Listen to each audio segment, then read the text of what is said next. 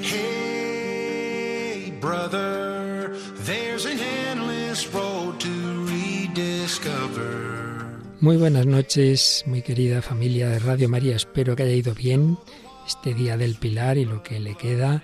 Y ya sabéis, los martes a las 11 de la noche en la península, 10 en Canarias, es la hora de los jóvenes. Desde hace muchos años en Radio María tenemos este programa Protagonistas los jóvenes, que ha tenido muchísimos grupos, conductores, muchas personas que han querido colaborar al cabo del tiempo. Pues bien, en esta temporada, como siempre ocurre, hay grupos que no pueden seguir y grupos en cambio que se incorporan y en este caso una voz ya conocida en Radio María, el padre Javier García de la diócesis de Santiago de Compostela, que está de Año Santo compostelano.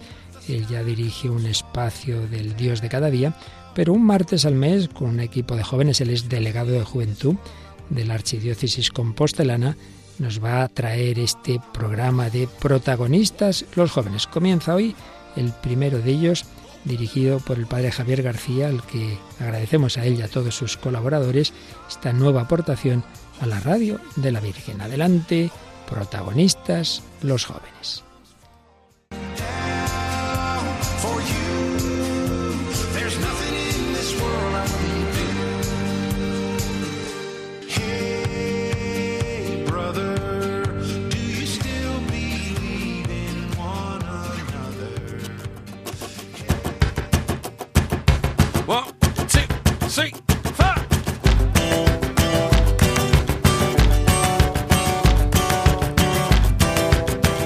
Buenas noches a todos. Iniciamos un nuevo programa en esta andadura de protagonistas los jóvenes en Radio María.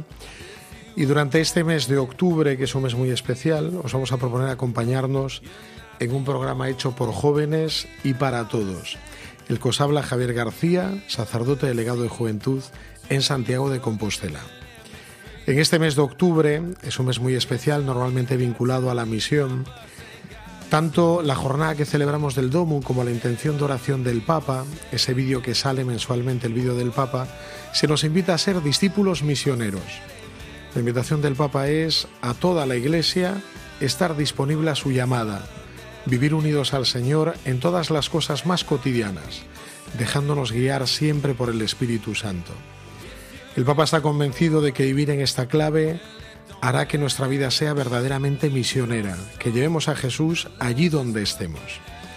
Por eso en este mes de octubre te invito a vivir y a rezar también para que la Iglesia sea siempre misionera y los jóvenes especialmente que están llamados a llevar a Jesús a sus ambientes juveniles también sean misioneros. Arrancamos.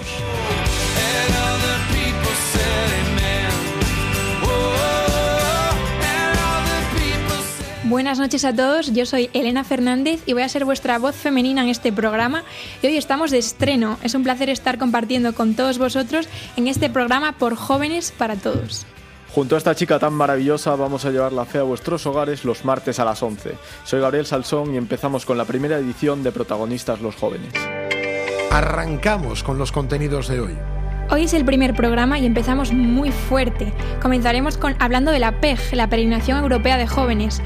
Javier García, el delegado de Juventud de Santiago de Compostela, nos contará todas las novedades sobre este macroevento. Posteriormente, de entre las distintas formas de nueva evangelización, hablaremos de Alfa, más concretamente de Alfa Universitarios, con la presencia de su coordinadora, Lucía Cuadrado. Después tendremos nuestro momento testimonio. Tendremos con nosotros a Gonzalo Fernández, un joven que ha hecho el Camino de Santiago este verano y que tiene muchísimo que contar. Siendo universitario, además, ha recibido el sacramento de la confirmación. Posteriormente llegarán las noticias, donde hablaremos de actualidad, iglesia, mundo, jóvenes tendremos la Christus Vivit, una carta que ha escrito el Papa a todos los jóvenes del mundo, y tendremos con nosotros a Ricardo Sanjurjo. Finalmente llega nuestro gran fichaje, Cristina Cons, que hablará de afectividad, sexualidad y teología del cuerpo.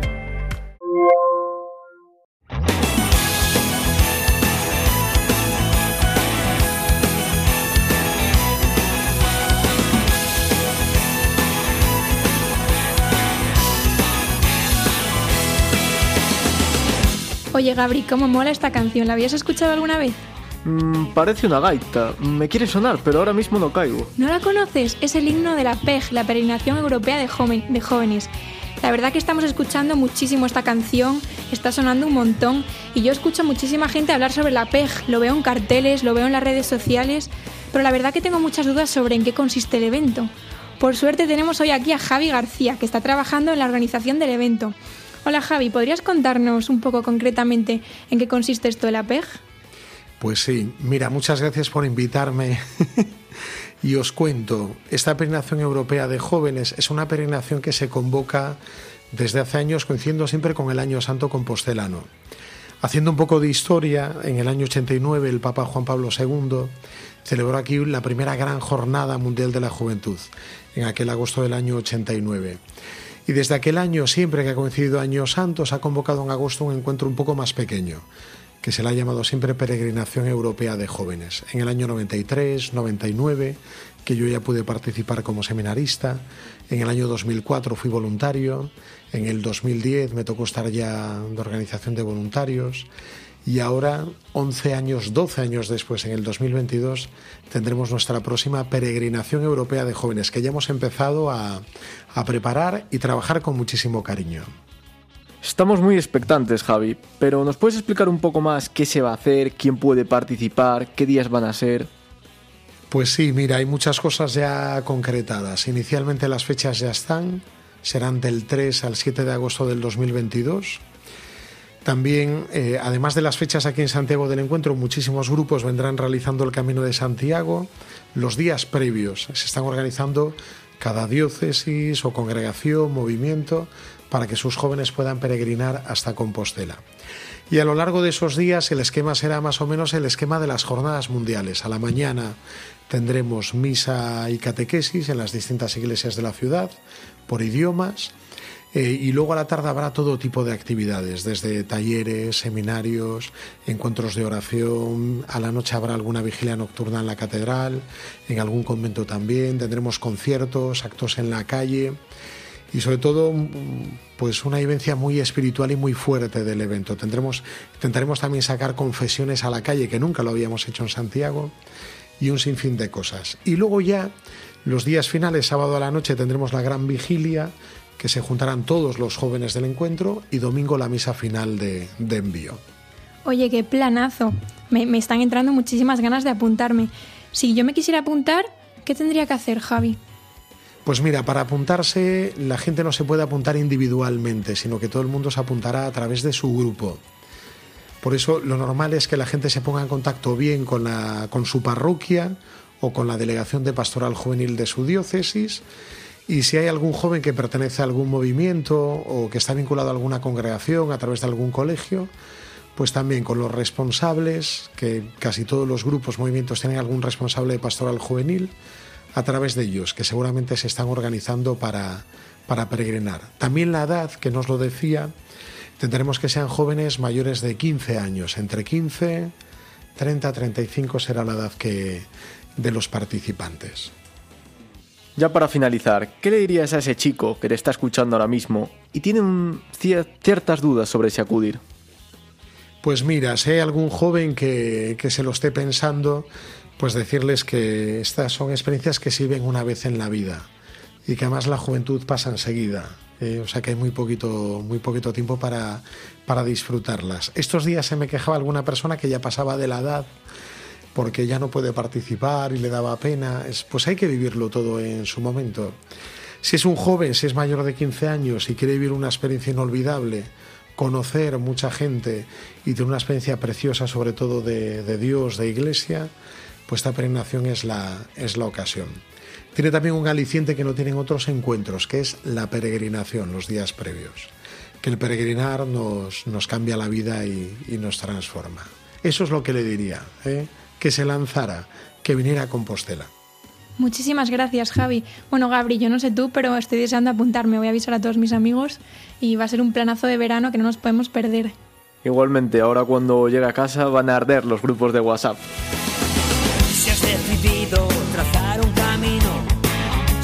Propuesto volver a empezar, si aún piensas en lo que tiene sentido, Santiago es tu ciudad como el corazón de madre dispuesto a coger con amor. Peregrino peregrinos van llegando, buscando el rumbo del corazón. Por eso ven a Santiago, con tus sueños a volar. Saludo al apóstol, espera en la catedral. Por eso ven a Santiago, todos ven alrededor. No dejes para mañana lo que puedas hacer hoy.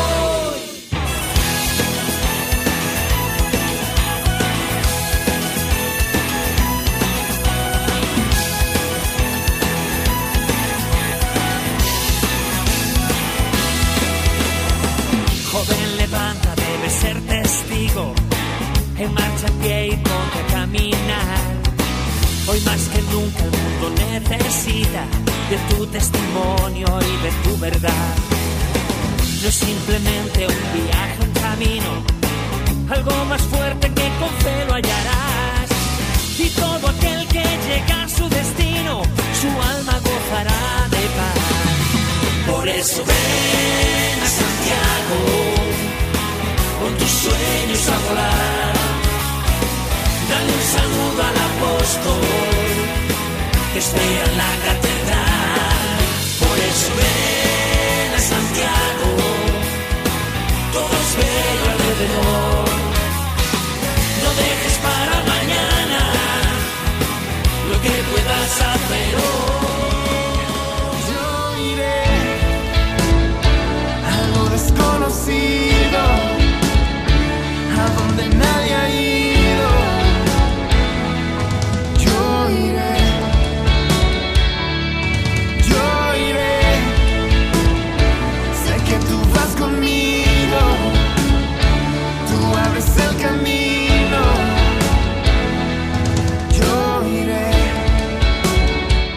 Hablar de jóvenes es hablar de novedad, de innovación, de cosas nuevas y por lo tanto también de formas de evangelizar novedosas. Por ello os queremos traer un método de evangelización contrastado, que nace en Inglaterra pero que está extendido por todo el mundo. El método consiste en evangelización a través de cenas. Oye, pues no me parece mala idea lo de evangelizar con un buen plato de comida. Y además estas cenas se pueden dar en muchísimos contextos, con adolescentes, con universitarios, en cárceles, con novios, matrimonios, son una pasada. Y qué mejor que para hablar de este programa que con Lucía Cuadrado, que es la coordinadora de Cenas Alfa en Santiago de Compostela. a lo desconocido, a donde nadie ha ido.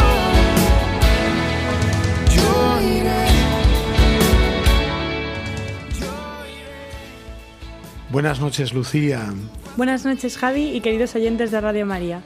Bueno, gracias por venir esta noche porque los martes es, es un día bastante complicado para ti, porque hasta ahora estarías aún teniendo eh, la cena alfa con universitarios que tenéis todos los martes. Bueno, gracias a Dios que hoy es festivo, día 12 hoy los dejáis descansar, día del Pilar, pero estáis ya teniendo curso alfa, ¿no? Pues sí, Javi, la verdad es que está triunfando muchísimo este año Alfa. Eh, está siendo muy intenso, viene mucha gente y, estamos muy contentos con, con todos los resultados. ¿Quieres que te cuente un poco, que os cuente cómo, cómo van las cenas? Sí, no, y también a los oyentes, porque a lo mejor no conocen en qué consiste alfa, porque estamos hablando de un método de no evangelización que se puede realizar en muchos ámbitos, nos decía antes Elena, con jóvenes, adolescentes, para matrimonios, para novios y en distintos contextos, también en cárceles o en hospitales o en universidades. Pues sí, eh, Alfa es un método de evangelización, como bien dices, que mm, tuvo lugar pues en Londres o bueno, periferias en los años 70 más o menos y es un método de evangelización muy curioso porque mm, es muy normal, llega a todas partes, a todas las personas. Es muy normal porque consiste en una cena, una cena que nos curramos bastante, que ponemos pues primero, segundo, postre, así todo muy casero. Después tenemos eh, una charla que nada, dura como 20 minutos más o menos sobre temas pues de iniciación a la fe cristiana o de exploración un poco de, de esta fe. Entonces pues hablamos del sentido de vida, hablamos pues de si tiene sentido tener fe, de quién fue Jesús. Hablamos de un montón de cosas de estas, pero lo más interesante de todo es que luego tenemos un momento de debate. El momento de debate es genial porque es donde realmente pues Los invitados, que pueden tener pues distintas religiones o incluso pues ser ateos, agnósticos, pues pueden compartir todas sus ideas sin, sin miedo a que les juzguen, eh, con todo el respeto del mundo y con muchísimo cariño. Lo mejor de Alfa, además de esto, es que haces muchísimos amigos, porque las mesas donde comes y donde luego pues tienes el debate son cerradas y desde el primer momento eh, son siempre las mismas personas las que quieren repetir. Y entonces, pues al final se vuelve todo como una familia y, yo creo que eso, para matrimonios, para jóvenes en la universidad, que es lo nuestro, para, para cualquier contexto, es muy enriquecedor para cualquier persona. Decías que tenía tres ingredientes, que había una cena, que había también una charla, que era sobre un tema introductorio al cristianismo, y finalmente un debate. De esos tres momentos, los tres ingredientes que tiene, ¿cuál consideras que es el más, el más importante? Pues yo me quedaría con el debate por esto, porque realmente es donde profundizas un poco más en la amistad que estás forjando y, donde exploras también un poco eh, lo que tú piensas, por qué lo piensas, cómo lo fundamentas, te conoces más a ti mismo y te ayuda a conocer también a los demás. Y nos decías antes que este curso alfa, que están participando bastantes universitarios, ¿cuántos puede haber en este curso pandémico? Pues estamos rondando los 35, 36, Caramba. varía un poco así a lo largo de varias semanas. Sí, llevamos ya dos y esta tercera por ahora confirmados, pues más o menos bastante estables. Y, en esta situación, ¿qué, ¿qué, es lo que crees que le atrae a un universitario que parecen tan indiferentes ante los temas de fe o de religión el participar en este tipo de cenas? Pues yo creo que después de la pandemia, de, pues, del coronavirus, eh, las personas han tenido mucho tiempo. Estábamos muy aceleradas, íbamos pues eso, a clase, de fiesta, bebíamos, pero yo creo que hemos parado, los jóvenes también, y hemos parado para bien, porque hemos parado para pensar, para pues hacernos preguntas importantes, para ver qué es lo que nos hace felices. Y creo que todas estas preguntas pues mm, llevan a los jóvenes a buscar. Y pues algunos jóvenes han decidido buscar en Alfa, lo cual pues es muy guay para nosotros. Y algún oyente que a lo mejor nos está escuchando se estará preguntando, jo, me encantaría hacer un curso alfa, unas cenas alfa, pues en mi parroquia, un joven diría, pues en mi universidad. ¿Qué haría falta? Porque sois un equipo, ¿no? ¿Qué sería necesario para hacer un curso alfa? Pues para iniciar un curso alfa, eh, la verdad es que tenemos bastantes medios online, porque las charlas es verdad que en Santiago pues las queremos dar personas y, y todo así, eh, pero también hay charlas que están ya grabadas para las personas pues, que sean un equipo pequeño o que no tengan medios y están grabadas online en la página web de Alfa. Entonces, si quisieran hacer, pues ya no tendrían ni que preparar charlas. Después, hace falta una cena. Es verdad que nos la curramos un montón, pero la cena puede ser tan sencillo como poner unas pizzas en tu casa o, no sé, o pedirle a las señoras de la parroquia si te hacen dos tortillas y una empanada. Y después, em, lo único que te hace falta es muchísimas ganas rezar mucho, porque es verdad que todo esto pues es obra de Dios y depende de, Él, y pedir mucha humildad para, ser instrumento suyo. Y, luego, pues, mm, petarlo como se te ocurra, eh, por la calle, a tus amigos, mm, invitar a todo el mundo, o sea, que todo el mundo se vea súper acogido. Se puede invitar a cualquiera, alfa es para cualquiera. Alfa es absolutamente para cualquiera, para el que más le apetezca y para el que se sienta en ese momento llamado a venir. ¿Y qué es lo que a ti te ha enganchado? Porque ahora vemos que eres coordinadora, me imagino a lo mejor que habrás participado como participante, como parte del equipo. ¿Qué es lo que te ha enganchado de, este, de, las cenas alfa? Lo que más me ha enganchado de las cenas alfa realmente eh, pues ha sido el equipo, la familia que hemos creado, los lazos que, que, haces y también pues el poder servir desde mi juventud pues a otros jóvenes para que se acerquen a Dios. Lucía, pues muchas gracias por, todo lo que nos has contado y deseamos que también para los oyentes esta sección, que son sobre métodos de nueva evangelización, sea un abrir los ojos ante nuevas opciones para, para hacer misión, para hacer apostolado en medio de, de sus ambientes. Muchísimas gracias. Pues ojalá que sí, Javi, gracias.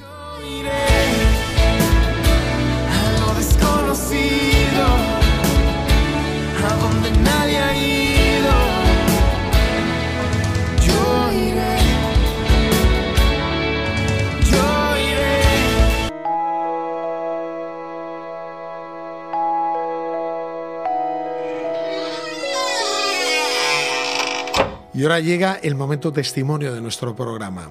Vamos a intentar todos los meses tener a alguien especial. Especial somos todos, ¿no? Pero alguien que haya tenido alguna vivencia especial.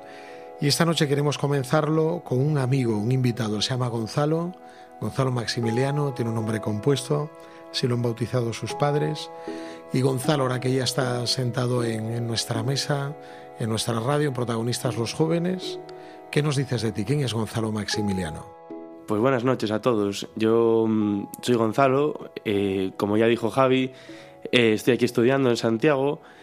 Eh, soy de Ribadeo, que es un pueblo que está entre Galicia y Asturias, bueno, se nota por el acento, supongo. Y, y ya es mi tercer año aquí en, en Santiago. Gonzalo, ¿qué tal? Nos han contado algo de ti que al menos a mí me ha dejado perplejo. Nada bueno, seguro. y eso es que en segundo de carrera recibiste la confirmación. Querríamos saber el porqué de esa tardanza. Bueno, pues es una cosa bastante rara.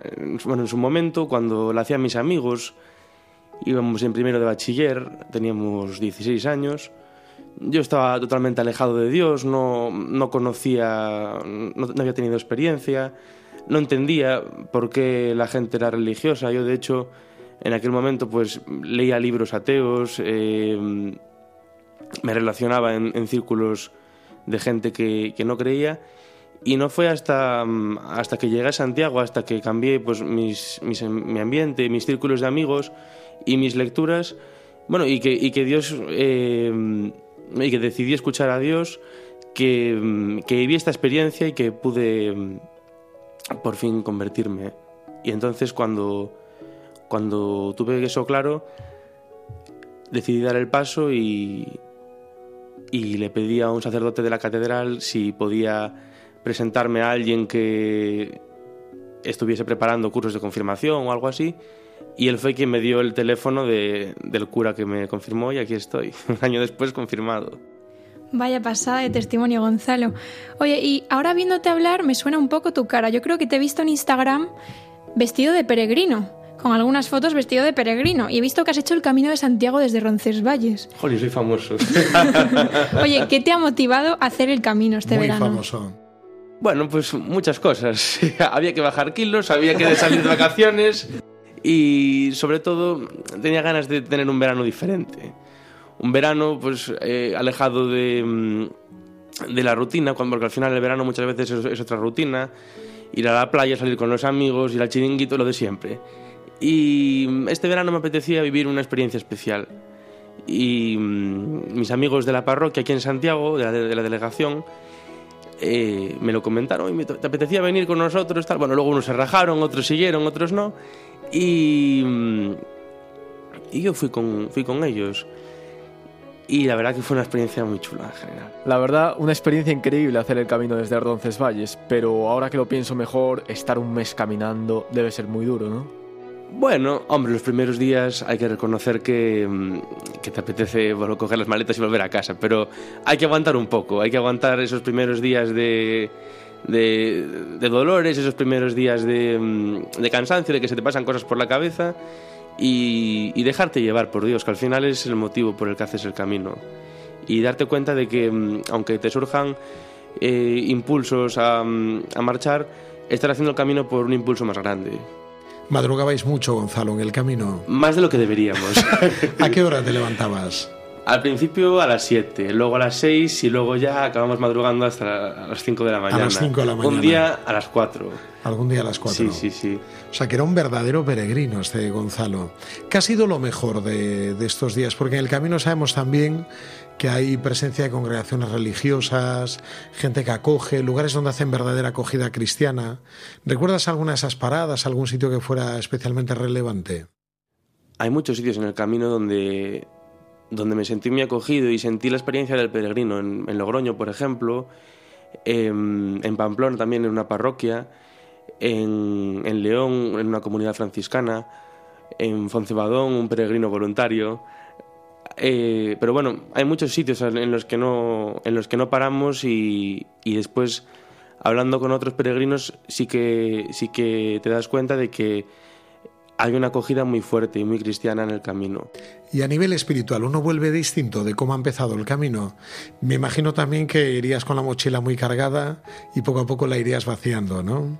Sí, claro, al final mm, vas con mucho peso en la mochila, eh, tanto la mochila física como la mochila interior. Estás pensando en hacer muchas cosas, tengo que leer durante el camino, tengo que hacer deporte después de caminar, tengo que hacer no sé qué. Eh, y al final te sobran cosas. Dices, camino y el resto del día pues estoy descansando tranquilamente y estoy viviendo la experiencia de Dios. Y luego una cosa que me llamó la atención, que Gabriel también quería, quería comentar, es el tema de los libros que hablabas antes. Hay gente que se convierte normalmente porque vive una experiencia fuerte de Dios, más emocional o más sensible. Sin embargo, tú eres una persona bastante intelectual, ¿no? Que sueles leer, la lectura te ha dado luz, o has leído así algún autor religioso que también te haya acercado a Dios.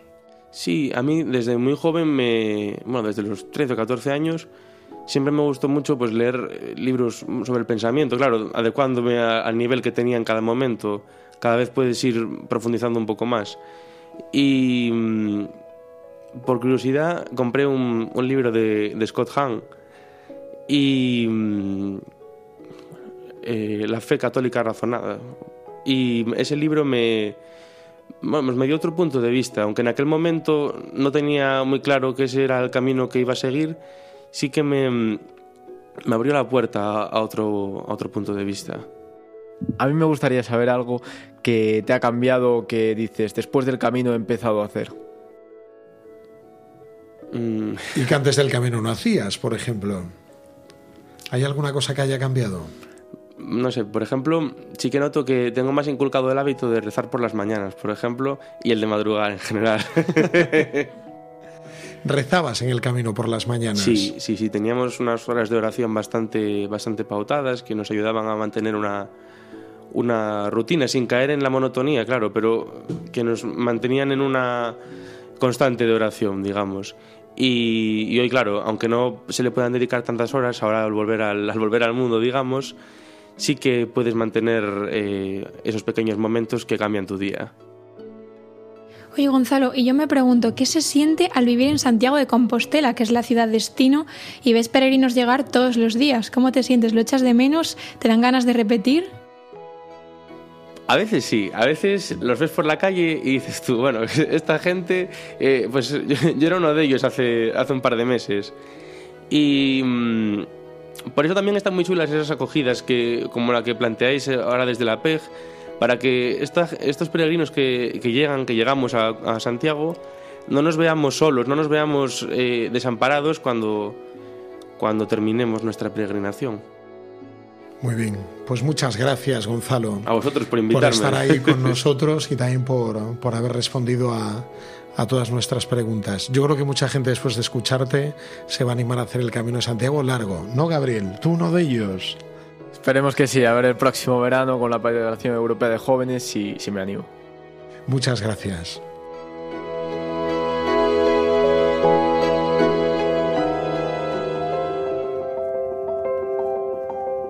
Vamos ahora con las noticias de actualidad, jóvenes, iglesia y mundo.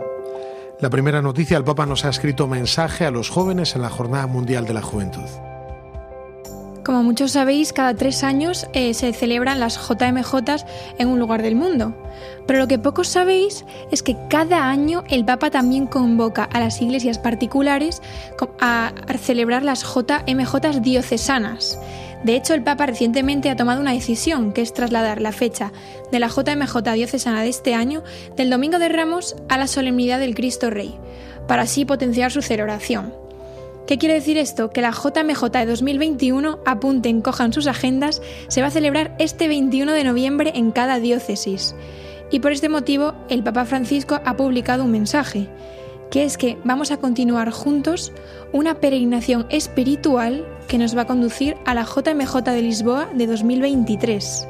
Este mensaje del Papa se basa en el, pasaje de Hechos de los Apóstoles, cuando Jesús le dice a Pablo, levántate, te hago testigo de las cosas que has visto. Y el Papa dice algo revolucionario. Dice, cuando un joven cae, en cierto sentido, cae la humanidad.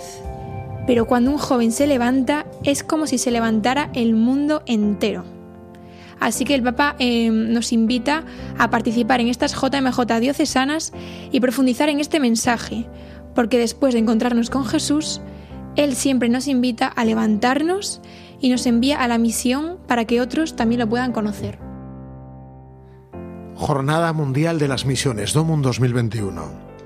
La Jornada Mundial de las Misiones, convocada por el Papa para apoyar a los misioneros en su labor evangelizadora, se va a celebrar este año el 24 de octubre. Como novedad, se ha creado una página web específica para la campaña de este año que tiene por lema Cuenta lo que has visto y oído. Además, en el vídeo de presentación de esta edición, varios jóvenes de distintos lugares de España que han tenido experiencias misioneras cuentan lo que ellos han visto y oído. Nos explica José María Calderón, director nacional de OMP. Si queremos contar lo que hemos visto y oído, ¿qué mejor que los jóvenes para que nos ayuden a hacerlo? Muchos jóvenes han tenido la suerte de compartir algún tiempo con los misioneros y quieren hacernos partícipes de lo que han vivido y lo que han sentido. Este vídeo es solo una pequeña muestra de ello. También en la web se puede encontrar tanto el mensaje del Papa para esta jornada, todos los materiales para trabajarla y toda la información sobre la segunda edición de la carrera virtual Corde por el Domund. El vídeo del Papa, discípulos misioneros. En octubre, que es el mes que empieza el camino sinodal y se celebra la Jornada Mundial de las Misiones, el Santo Padre nos pide a todas las personas a ser discípulos misioneros en la vida cotidiana, en el trabajo del día a día, dando testimonio del encuentro con Jesús y viviendo con sabor a Evangelio. Y el Santo Padre hace un vídeo que os invito a todos a ver porque es verdaderamente revolucionario. Dice algunas frases como, hermanos y hermanas, recemos para que cada bautizado participe en la evangelización y que cada bautizado esté disponible para la misión a través de su testimonio de vida y que este testimonio de vida tenga sabor a evangelio. El Papa dice, si, haces las cosas porque te guía Cristo, los demás se dan cuenta fácilmente y tu testimonio de vida provoca admiración. La Cruz de las Jornadas Mundiales de la Juventud de peregrinación por nuestro país. La Jornada Mundial de la Juventud tiene dos símbolos que la acompañan y representan, la cruz peregrina y el icono de Nuestra Señora Salus Populi Romani. Estos símbolos acompañan de una manera muy especial a los jóvenes que preparan su camino hacia la Jornada Mundial de la Juventud en su país. Como en todas las JMJ, los símbolos peregrinan por todas las diócesis del país que acogerán el gran evento. En este caso, peregrinará por todas las diócesis portuguesas como preparación y motivación. La organización de la JMJ de Lisboa 2023 ha querido, de una manera muy especial, que la cruz también pueda pasar por las diócesis españolas en los meses de septiembre y octubre de 2021, para animar a los jóvenes en vistas de la JMJ de Lisboa 2023.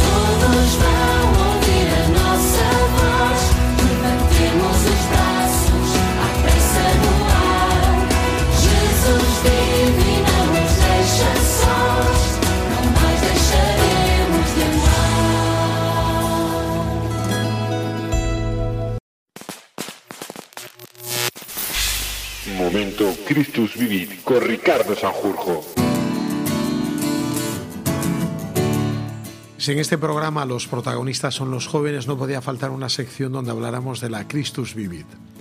Esta sección que va a ser permanente, pues vamos a hincarle ya el diente. Tenemos con nosotros a Ricardo Sanjurjo. Hola, ¿qué tal? Muy buenas. Ricardo, que es delegado de, de Pastora Universitaria en Santiago de Compostela. Efectivamente. También es, es, estudioso, es biblista, está preparando un trabajo de, de, doctorado y él en todos estos programas venideros nos va a presentar toda esta carta de, del Papa Francisco. Es un privilegio tenerte aquí con nosotros, Ricardo. No sé Muchas yo si gracias es un por venir. privilegio es un castigo para vosotros aguantarme. Y vienes a hablarnos sobre la Christus Vivit, pero yo, tú sabes que yo no sé nada. ¿Qué es la Christus Vivit? ¿En qué consiste? Bueno, mmm, seguramente os suene la palabra sínodo a muchos de, de los oyentes, ¿no? La palabra, eh, un sínodo es una reunión de obispos principalmente, pero también teólogos y desde, desde hace unos años pues ya se van incorporando laicos y todas las realidades eclesiales para discernir conjuntamente, sínodo significa caminar juntos, ¿no? Para discernir conjuntamente algún reto pastoral eh, de la Iglesia. Y hemos tenido sínodos sobre la nueva evangelización, o más recientemente a lo mejor nos suena el sínodo de la familia o el sínodo mm, del Amazonas, pues distintos retos que nos ayudan a plantear pues la misión de la Iglesia en el mundo. Eh, de esos sínodos suele emerger al final un documento en el que Papa recoge las conclusiones y llamamos exhortación apostólica posinodal y la Christus Vivit es la que corresponde al Sino de los Jóvenes que se realizó pues hace unos años y en el que participaron obispos de todo el mundo, pero que también participaron jóvenes en el presínodo, entre ellos Cristina Consala, que también habéis escuchado en este programa. Y nada, eh, de, aquí vengo a hablaros, de la Christus Vivit. Qué bueno, Ricardo. Y en este primer capítulo nos vas a hablar de algunos personajes, ¿no? Sí, básicamente el primer capítulo de la Christus Vivit habla de la palabra de Dios y de algunos personajes que aparecen tanto en el Antiguo como en el Nuevo Testamento, sí. ¿De qué personajes se habla en este primer capítulo? Pues sobre todo el Papa se centra en los personajes del Antiguo Testamento. Del Nuevo Testamento refleja más pues otras actitudes, aunque también habla de algún joven, eh, por ejemplo del joven rico, pero, pero sí que habla, por ejemplo, cuando hablamos del, Antiguo Testamento, de los que se nos vienen rápidamente a la cabeza, como puede ser el rey David, que es pues un prototipo de joven en el Antiguo Testamento, ese joven destinado a cosas grandes a pesar de ser joven, pero también habla de, Samuel, del profeta juez eh, Samuel, de, de, Gedeón, que fue pues uno de los grandes líderes del pueblo de Israel, o de Sansón, también del, de, del rey Salomón, o pues de personajes a lo mejor más desconocidos, como puede ser Ruth, que es, era una muchacha joven, extranjera, que fue capaz de dar la vida para, estar con, para compartir de alguna forma la suerte de su suegra Noemí, ¿no? Es, es eh, pues ejemplos que el Papa va entresacando de las escrituras, habría muchísimos más. Por ejemplo, eh, pues el Papa no, no entra en algunos de los apóstoles que eran jóvenes, como Juan o, o Pablo. Sin embargo, pues prefiere en el, en el, Nuevo Testamento hablarnos de pues más de una visión general de la juventud que de personajes concretos. Dicho esto, ¿cuáles crees que son los punto, puntos clave o las enseñanzas que quiere dar el Papa a los jóvenes? Pues yo destacaría tres, cuatro enseñanzas, puntos clave, ¿vale? El primero es esto que decía con, con el tema de, del rey David y también con, con Samuel. Él, una de las cosas que destaca de la juventud es la capacidad de soñar cosas grandes, de ser capaces de, de aspirar a todo, de aspirarlo a todo. Y lo contrapone con, con, que a, veces, a medida que vamos creciendo y madurando, la, la, la, sociedad, la realidad nos va carcomiendo ese idealismo ¿no? de, propio de la juventud. Entonces esa sería la primera de las enseñanzas. La segunda quizás es la alegría que, a veces, que, que muchas veces va asociada a la juventud, esa capacidad de vivir de una manera animada, desenfadada, con valentía, porque la alegría también implica una cierta valentía ante los retos de, de la vida. Y esa, esa libertad también que, que da el, no estar atado a tantas cosas como nos vamos atando a medida que vamos creciendo para enfrentarnos a las cosas cara a cara y, y, de frente y sin tapujos, que es el ejemplo que pone a través de, de, Gedeón, del juez Gedeón, que es capaz de decirle a Dios, oye, tú, nosotros estamos aquí, estamos sometidos, ¿y dónde estás tú en medio de esto? Y es capaz de tener ese diálogo cara a cara y esa franqueza con el Señor, hablar sin, sin medias tintas. Y luego, pues quizás el gran, el, gran mensaje que nos, que nos eh, da el Papa es, a, a través de estos ejemplos bíblicos y ya entrando en el Nuevo Testamento, es que él equipara la juventud a la novedad del Evangelio. El Señor está haciendo siempre cosas nuevas y la juventud es esa cosa nueva que surge cada generación y generación tras generación en nuestra sociedad y es ese hombre nuevo, ese, o está llamada a ser ese modelo de hombre nuevo, proponer ese modelo de hombre nuevo que el Señor quiere para todos los cristianos. Yo creo que básicamente así resumidos, ese es el mensaje de este primer capítulo que aborda personajes bíblicos, pero que no agota el tema bíblico porque os habréis dado cuenta, faltan dos personajes bíblicos jóvenes importantísimos en la escritura, como son Jesús y María, pero eso ya los dejamos para la próxima vez.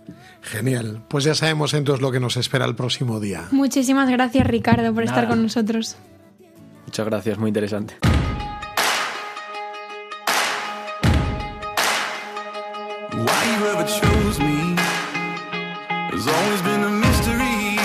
El amor en las ondas con Cristina Cons. At the end of the line, with all the other not quite. Elena, estoy triste. ¿Sabes qué hora es? ¿Qué hora es, Gabriel? Ya se acercan las 12 de la noche, una hora menos en Canarias. Ya. Qué rápido se me ha pasado el programa. A mí también, pero tenemos una sorpresa para finalizar. ¿Cuál es? Llega Cristina Cons, educadora afectivo sexual y coach familiar, que además va a ser invitada permanente en el programa. Buah, viene Cristina Cons. Cristina es una revolucionaria del amor, pero además del amor de verdad. Da charlas por toda España, incluso Europa. Y es una suerte poder tenerla aquí hoy. Cristina Cons, qué alegría que estés entre, entre nosotros. Te conocemos de verte en vídeos, oírte en charlas y hemos querido que este programa también tuviera una parte esencial de, educación para el amor, donde se hablara de afecto, de sexualidad, sin ningún tipo de rubor. Que muchos jóvenes que ahora no encuentran a quien les hable de eso, pues lo buscan donde lo encuentran más fácilmente, ¿no? Al alcance de un clic, en internet o donde sea. ¿De qué vas a tratar en los próximos programas hoy? ¿En qué mundo nos introducirás?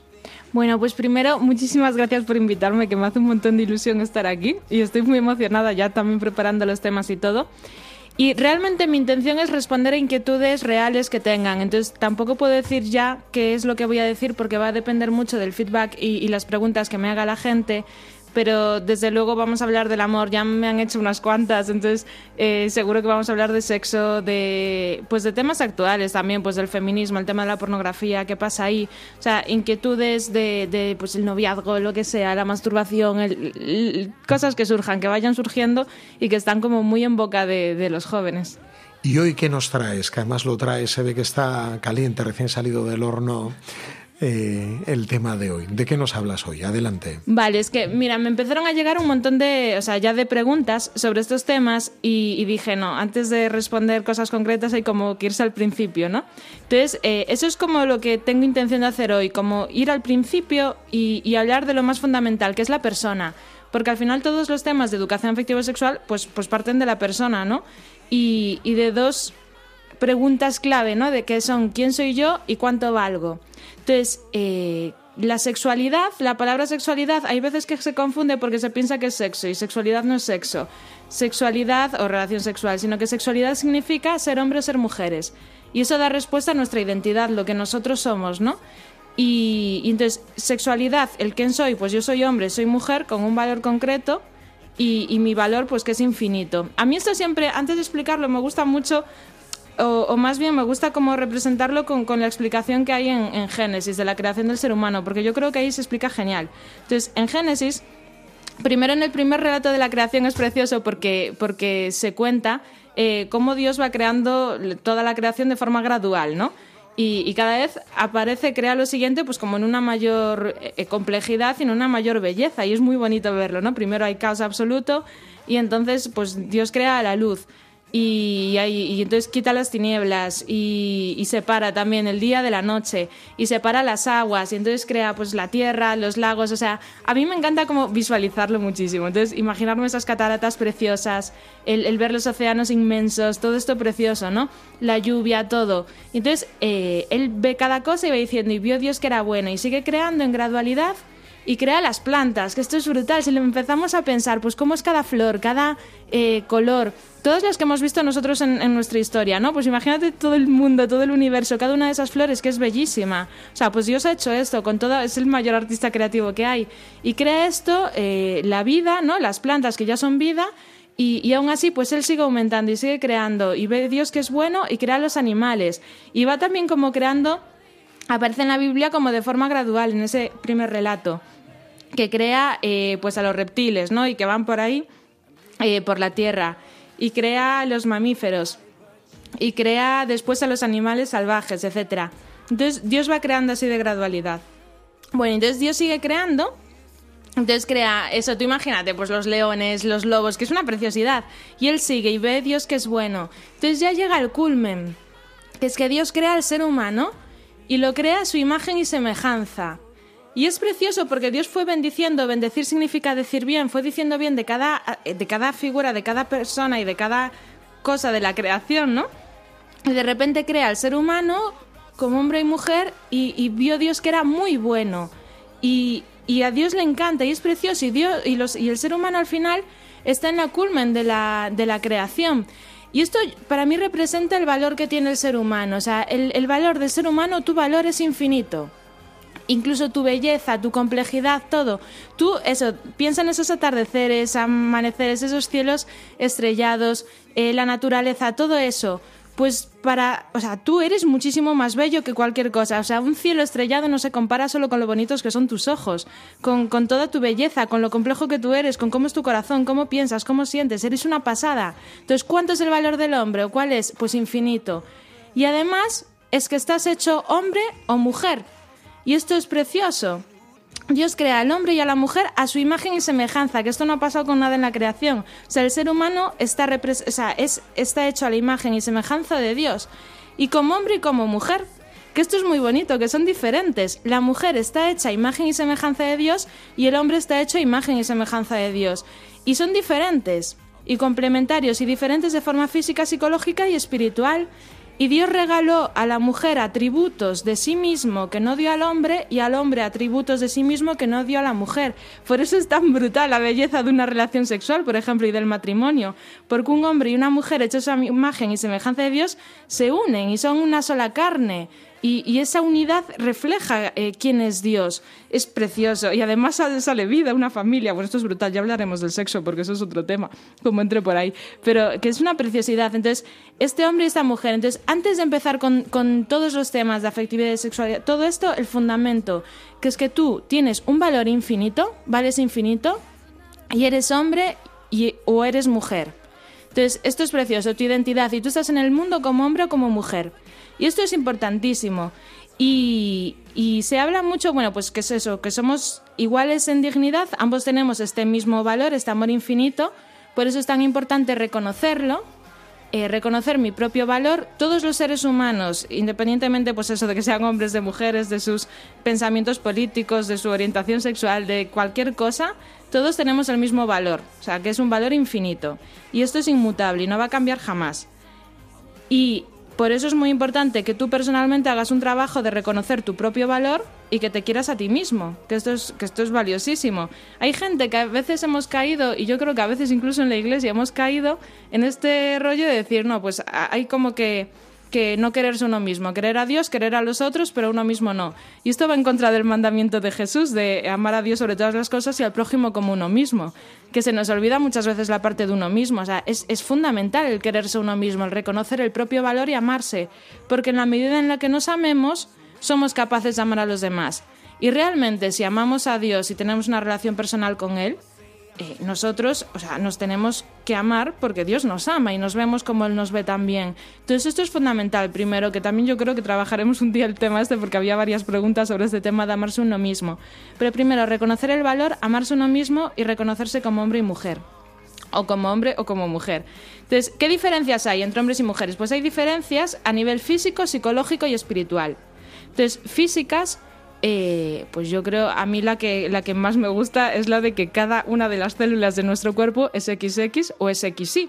Entonces, si eres una mujer, tendrás tus células son XX y si eres un hombre, XY. Que esto es brutal, porque es que somos, fíjate, la identidad es tan profunda que incluso cualquier célula que cojas de tu cuerpo, o sea, mm, da igual, de la uña del pie, lo que sea, va a dar la identidad que tú tienes de hombre o de mujer. Im- Imagínate lo que implica, si ya físicamente es esto, porque al final el cuerpo es la visibilidad de la persona y esto nos está hablando de algo mucho más grande, ¿no? Entonces, ese cuerpo sexuado de hombre o de mujer. Entonces, cada célula XY o XX. Eh, los genitales, por ejemplo, ¿no? Que es lo más lo que más se ve a primera vista, pues es una preciosidad y aparte es que nos hablan de cómo es la mujer y de cómo es el hombre. Esa la vagina, por ejemplo, qué capacidad de acogida, ¿no? que tiene la mujer, esa llamada a- al acoger, ese regalo que también le ha hecho Dios a ella. El hombre, esa llamada a darse, a donarse en, en el pene, se ve que es precioso esto. O sea, de verdad, cada vez que un, pen- que, que un hombre tenga una erección, tendría que saber que su cuerpo le está diciendo que está hecho para amar y para entregarse. O sea, esto es preciosísimo. El, el cuerpo de la mujer en, en esas curvas, bueno, es que después, en el segundo rato de la creación, sale que lo conocéis todos, que la mujer eh, fue creada de- después de Adán, ¿no? De la, de la carne, de, la costilla de Adán, o sea, carne de su carne y hueso de sus huesos, pues ahí sale Eva. Entonces, yo siempre digo que, que es, la segunda, porque, claro, estaba gradualmente en belleza Dios, entonces, claro, creó a la mujer, que era lo más bello de toda la creación. O sea, el cuerpo de la mujer, esas curvas que tiene, que es una preciosidad, la capacidad de engendrar vida, de tener dentro de sí un- un- una criatura que que un ser humano que crece, esto es impresionante, los pechos que sirven para amamantar, bueno, todo el cuerpo de la mujer es brutal, del hombre es brutal, la mayor fortaleza, por ejemplo, que suele tener el varón, pues eso también nos habla, ¿no? De, que está hecho para proteger, para luchar, para batallar, es precioso. Entonces, las diferencias físicas, las psicológicas, que esto, bueno, a mí me gustan mucho, eh, las de eh, que se explica muy bien Luan Brisandín, si os interesa este tema, eh, pues las diferencias cerebrales, ¿no? Que producen, pues, el, ser hombre, el ser mujer. El, el- bueno, son muchas cosas, que ya va hablando de que como los cerebros son diferentes, por ejemplo, los- las mujeres una tendencia mayor a la empatía, eh, a, a los sentimientos, a, tener como un mundo emocional más intenso, ¿no? Por el sistema límbico, eh, por cómo procesa las emociones. El hombre, una mayor, por ejemplo, la- el procesamiento de las emociones que es diferente en el cerebro, el hombre las procesa con lo mismo que, eh, que resuelve problemas, por eso el hombre va a tender siempre que le cuentas un problema a resolverlo, Mm, pues eh, mayor capacidad comunicativa de la mujer. eh, mayor capacidad de orientación del hombre, bueno, temas así. Mayor los hombres tienen el área del cerebro que pien- piensa en el sexo 2,5 veces mayor, bueno, pues ya está, ¿no? Son cosas así que son diferentes y que producen diferencias psicológicas. Y luego espirituales, que es con lo que voy a terminar, que a mí me gustan muchísimo porque cómo se entrega a Dios en- y cómo se crea la mujer y al hombre con sus características, ¿no? Y la mujer, hay dos que yo creo que hay que potenciar muchísimo, que son, eh, por un lado, la- el, el- el deseo de desvelar belleza. Que esto es muy, es muy bonito. Estos estoy, os los voy a. lo- los tenéis en el libro, si los queréis encontrar, uno de salvaje de corazón y de cautivante, que a mí me gustan. Allí cuenta tres de cada uno, yo os cuento dos para que os compréis el libro. Pero eh, la mujer, por ejemplo, habla de la belleza, ¿no? De, ese, ese deseo tan profundo de desvelar belleza, de ese cuerpo que es bellísimo, el, el cuerpo de la mujer. Y, jo, pues toda la belleza de Dios está encerrada en la mujer tanto con la capacidad de, de tenerla en sí misma como de manifestarla, de buscarla. Es precioso esto. Entonces, el, permitir ser mujer, el, el ser bella, el desvelar belleza, el buscarla, en transformar todo. Y la capacidad de enamorar de la mujer y de conquistar. Y de, des- pues, desvelando esta belleza también conquistar los corazones, que esto es precioso. Y del hombre, eh, pues una batalla que pelear, que a mí me gusta esto, y, una aventura que vivir. Dios, que tiene ese corazón salvífico, se lo ha regalado también al hombre, ¿no? Y, y, pues el hombre pelea, y el hombre tiene que ser divertido y ser salvaje, y, eso, pelear y, vivir esas luchas, esas peleas, esas batallas que Dios le está llamando a- a vivir, y esas aventuras. Y el hombre se tiene que permitir ser hombre, y ser salvaje también, que es lo que está llamado a ser. Y cuenta Jordan Peterson, aquí hace una comparación que dice que el hombre es un bisturí como muy afilado. Entonces que eh, tiene dos opciones. O por un lado puedes quitarle la vida a alguien o puedes salvársela, ¿no? Pues esto es la- el potencial que tiene el hombre también. Y es que tiene un potencial de salvar y un corazón. Y esto se lo ha puesto Dios a él exclusivamente. Entonces hay que potenciarlo. Y después una dama de, que rescatar, que a mí este me gusta especialmente, ¿no? Ese hombre que tiene esa llamada, las grandes pelis antes de que estuviesen ahí más influenciadas por la ideología de género y todo esto, cuando se creaban pelis guays, en plan, tanto para, sobre todo las pelis que eran como más destinadas al público masculino, en plan Braveheart y este estilo, es brutal, porque se ve como siempre había una chica a la que tenían que rescatar, porque en el fondo del corazón del hombre hay una mujer a la que rescatar y a la que proteger y salvar y cuidar y conquistar, porque eh, pues también Dios tiene esa llamada en y, tuvo esa llamada y pues se ve ¿no? en la Biblia Jesús como da la vida por esa mujer que es la iglesia y cada uno de nosotros.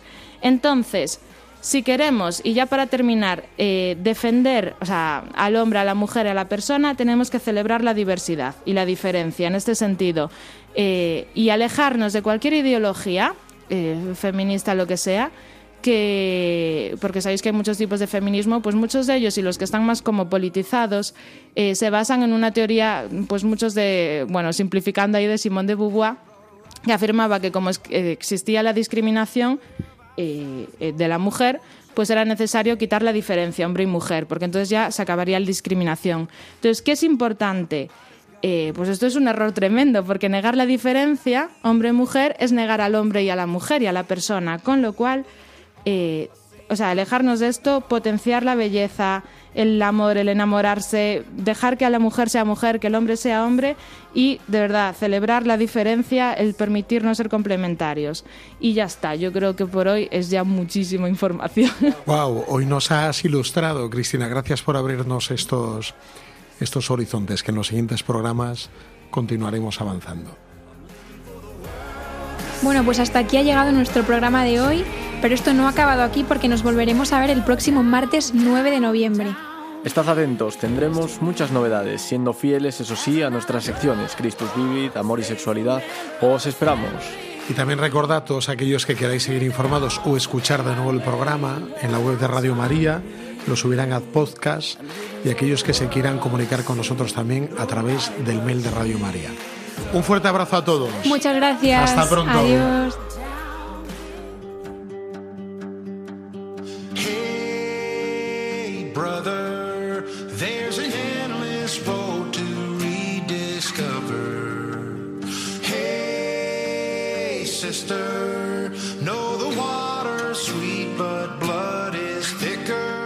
Protagonistas los jóvenes. Desde Santiago de Compostela con el padre Javier García Rodríguez.